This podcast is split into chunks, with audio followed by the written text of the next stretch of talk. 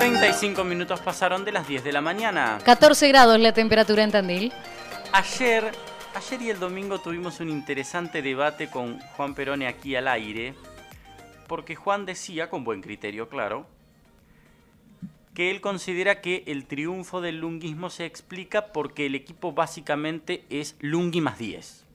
Y donde esté Lungi, Lungi va a triunfar. Me refiero a donde esté en una lista local, claro. Yo le decía que tengo otra percepción a partir de las últimas dos elecciones.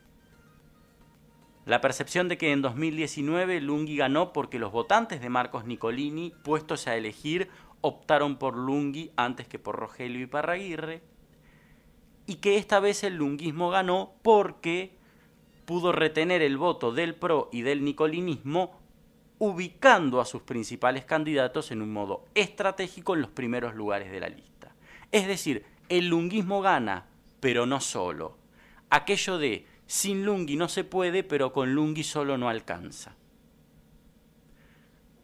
Va a terciar en este debate Julio Lichiribetti, que es un hombre que más allá de su pertenencia partidaria que la tiene, muy lúcido, muy reflexivo a la hora de entender la política local. ¿Cómo está Julio? Buen día. ¿Qué tal? Buen día, ¿cómo les va? ¿Cómo te va, Walter? Bien, muy bien, gracias por atendernos. Contame qué pensás, contame cómo lo ves vos, me interesa. Bueno, tomaría este en, el análisis final tuyo eh, coincido, ¿no? Me parece que hay una una mirada que tiene que ver específicamente con los números de las elecciones y yo creo que se dio esta esta, esta situación de la cual vos hablás en la del 2019, obviamente esa situación de voto antagónico, donde la gente prioriza, hay un, un, encuestador, un, psicólogo uruguayo, Daniel Esquivel, que dice que ya no existen más los indecisos, existen más los indecisos medios. Hace unos cinco años que desarrolló esta teoría, porque la gente tiene en claro a quién no va a votar puede tener dudas sobre a quién va a emitir su voto, pero en, en esa indecisión hay un 50% que tiene claro y es a quién no va a votar. Me parece que en el 2019 sucedió algo de esto que vos decís, ¿no? Hay un voto antagónico, yo no voto a fulano y antes que, esa persona gane, voto a aquel aunque no tenga una gran este, afinidad o tenga una afinidad media. Y respecto a esta última elección, yo creo que la, la paleta de representaciones internas cubrió también una expectativa electoral, ¿no? Digamos, el espacio interno de, de Marco Nicolini con el PRO y con, el, radicalismo, digamos, más oficial o el, radicalismo gobernante que encabezaba Mario Civalieri, que encabeza Mario Civalieri, eh, lograron, me parece, una colmar las expectativas de un electorado que podía tener matices internos, pero de que de alguna manera este, los contiene. Yo creo también que hay otra otra cuestión, ¿no? Digo, que es eh, que la gente, para mí, ha mutado de un voto de pertenencia a un voto de preferencia. ¿No? Me parece que hay, este, con el tiempo, se ha ido de eh, una pertenencia partidaria, ideológica, fin, ha ido corriéndose a una cuestión más de preferencia. Yo voto más por la situación económica, voto más por el estado de ánimo que tenga, voto más por, la, por el entorno y contexto familiar de mi barrio mi ciudad, y ya no tanto por si tengo alguna pertenencia o afiliación partidaria. Y eso me parece que lo está sufriendo en particular en Tandil el, el peronismo. Digo, yo quiero este, dejar en claro que el peronismo hace 34 años que no gana en Tandil. 34 años, su último triunfo fue con Gino Pisorno en 1987. Sí. Y en esta elección hubo una enorme pérdida de electores respecto a la elección de Rogelio Iparraguirre, si bien entiendo que en una legislativa y en una ejecutiva el análisis es más complejo, pero respecto al 2019, si lo vamos a comparar con Lungi y comparás la elección de Darío Méndez con Rogelio Parraguirre, la pérdida de votos este, fue superior a los 10.000. Eh, está bien, con una cantidad menos de electores, que habla de una cierta apatía, desencanto, enojo, pero dentro del porcentaje que votó, este, hace mucho tiempo que el peronismo unificado unificado no quiere decir unido, no es lo mismo unificado que unido, eh, no saca el 26% de los votos, es decir, uno de cada cuatro tandilenses votó al peronismo. Eh, y entiendo que, bueno, en la otra pata peronista, que fue la de Nicolás de Martino, por alguna razón no generó una expectativa electoral, pese a que el perfil de, Nicolás de Martino es un perfil atractivo, evidentemente ha caminado. Pero en el caso de Lungui, yo creo que se complementan un poco esas miradas.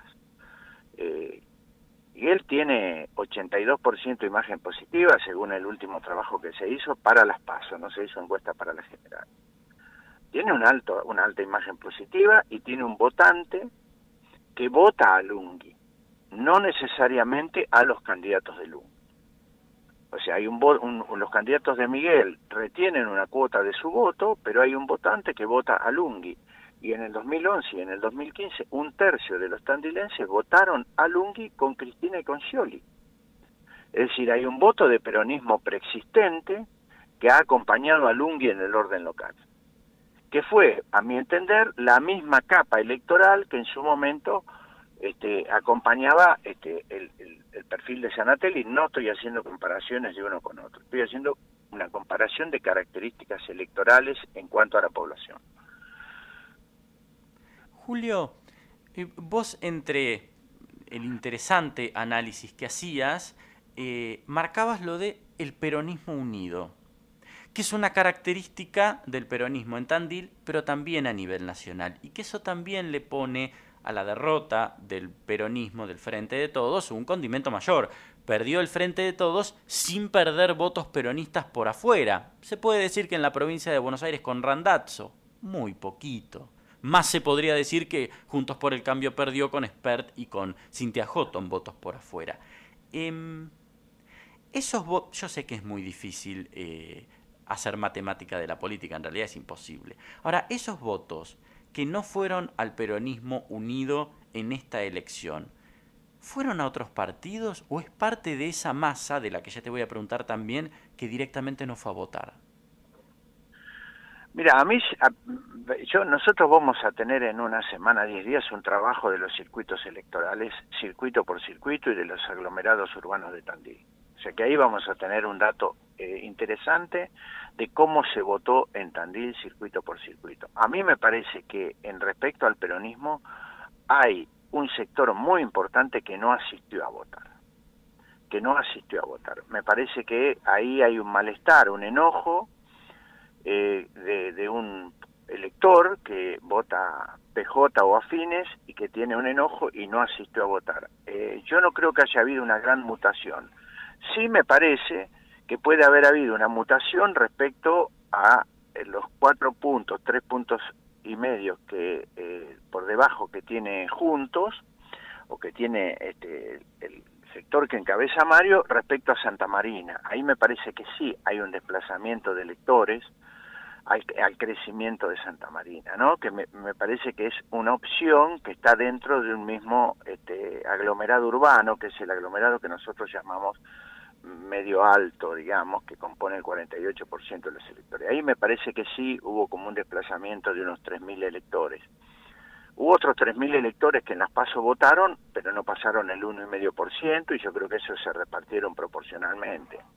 Yo creo que una, una gran camada del voto afín al peronismo, por lo menos del voto que votó Alberto Fernández en el 2019 y a Kisilov, una parte de los que no asistieron están ahí, a mi entender, pero lo vamos a ir viendo más cuando tengamos, respecto a Tandil, estoy hablando, este, el, análisis circuito por circuito y aglomerado por aglomerado.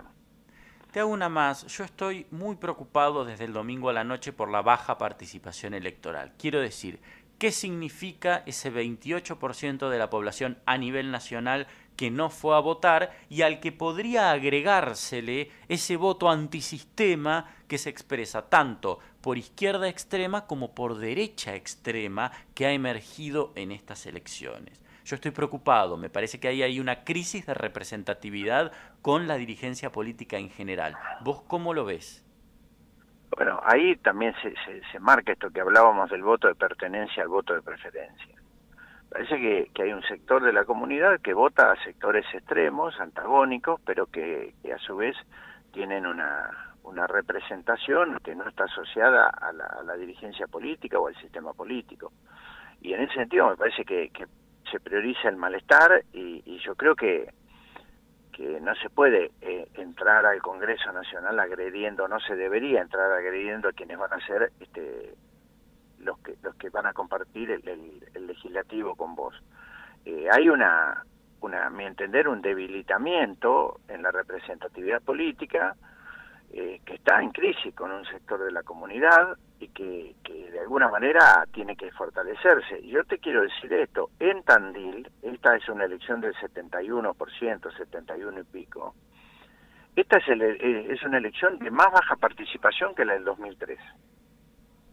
Recordemos que veníamos del 2001. Eh, Tandil, en general, la media de Tandil ha andado en el 80% de, de.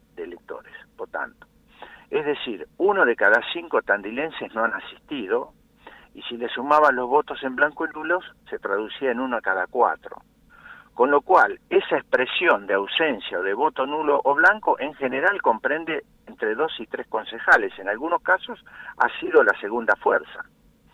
Este, en Tandil no votó el 28%, pero estamos hablando de un padrón de 112 mil 500 personas. Es decir, cuando hablamos de ese número, estamos hablando que 30.000 tandilenses no asistieron a emitir su voto. En una ciudad intermedia, con circuitos electorales, donde vos ya no tenés que trasladarte de un extremo a otro en la ciudad, la gente que no tiene vehículo se trasladaba en colectivo combinado y eso le llevaba una hora para llegar y otra hora para volver, y en invierno con las pasos decía, pucha, bueno, si al fin estoy ciertamente desencantado, pero además tengo que hacer todo esto. Hoy tenés los circuitos electorales, es una ciudad intermedia, es una ciudad este, donde la gente se siente en general conforme de vivir en esa ciudad, puede o no estar tan conforme con su gobierno, pero se siente conforme de vivir en esa. Sin embargo, no hubo yo tenía expectativas que al menos el 78% iba a asistir, no hubo un enorme crecimiento. Se crecieron respecto a las pasos casi 5 puntos, 4 puntos. Eh, no hubo un gran crecimiento. Es decir, eh, se continúa el malestar y me parece que parte de los que asisten eh, reflejan su malestar, algunos lo reflejan no votando, algunos lo reflejan en blanco nulo y algunos lo reflejan votando a sectores extremos que este, en una legislativa mucho más eh, no, no, no van a resolver ni van a dar expectativa a, las posibles respuestas que uno puede encontrar en un voto. Yo creo que las ejecutivas tienen otras características, la gente siente que un presidente, un gobernador, un intendente puede cambiarle la vida y ahí hay otro nivel de racionalidad y uno espera que bueno que en las elecciones legislativas no solamente participa más la gente sino que además vote propuestas y este y candidatos o candidatas que este, puedan de alguna manera llevar adelante su programa de gobierno. Interesante escucharte, Julio. Te agradezco tu tiempo. Bueno, bueno, les mando un abrazo este, y estaremos al habla. Gracias. Julio Lichiribetti, la verdad a las